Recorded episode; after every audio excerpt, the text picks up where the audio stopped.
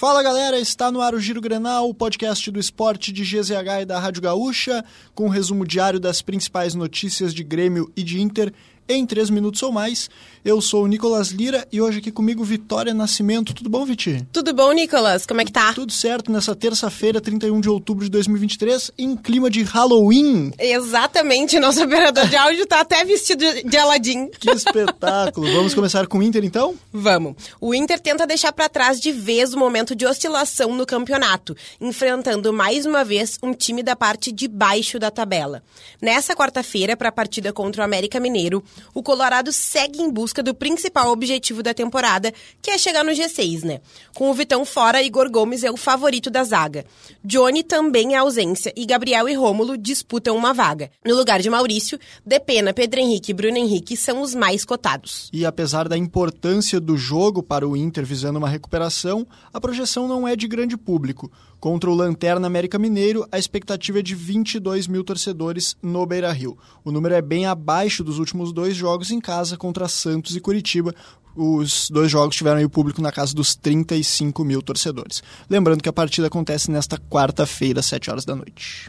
E um jogador do Inter emprestado para o São Paulo tem situação indefinida para 2024. É o atacante David, que ainda tem vínculo com o clube por mais duas temporadas. A tendência, segundo a apuração de GZH, é que ele não renove o empréstimo com o São Paulo.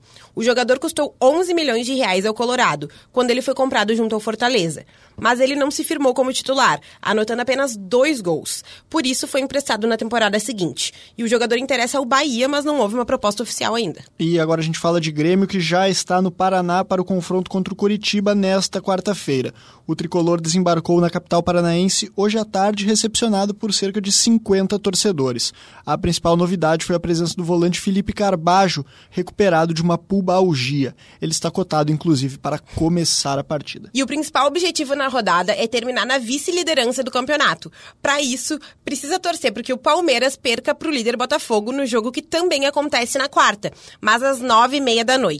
Depois, já na quinta-feira, também vai precisar secar o Bragantino que enfrenta o Goiás. E caso o Carbajo não tenha condições de começar a partida, quem inicia no time titular é o atacante Everton Galdino. Então, assim, um provável time do Grêmio tem Gabriel Grando, João Pedro, Jeromel, Kahneman e Reinaldo, Vila Sante, PP, Carbajo ou Galdino, Cristaldo e Bessosi, e na frente Luiz Soares. O Grêmio enfrenta o Curitiba nesta quarta-feira, às 8 horas da noite, no estádio Couto Pereira.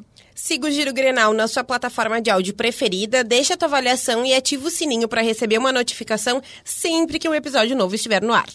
A produção foi minha, Nicolas Lira, técnica e edição de áudio dele, Guilherme Germano, o Aladim, assim, devidamente caracterizado, até com sua lâmpada mágica. E não se esqueça, siga arroba esportes GZH nas redes sociais. E o, falando em Soares, né, Viti, o uruguaio deve voltar para a seleção, né? Informação de hoje de manhã aí, deve ser a primeira convocação dele desde a Copa do Mundo. Exatamente. Uh, ele vai jogar agora na próxima data FIFA, né, que a Argentina enfrenta a Bolívia. Vamos ver, será que vai ter o gol do pistoleiro também com a camisa do Uruguai? Vai beijar a pistola?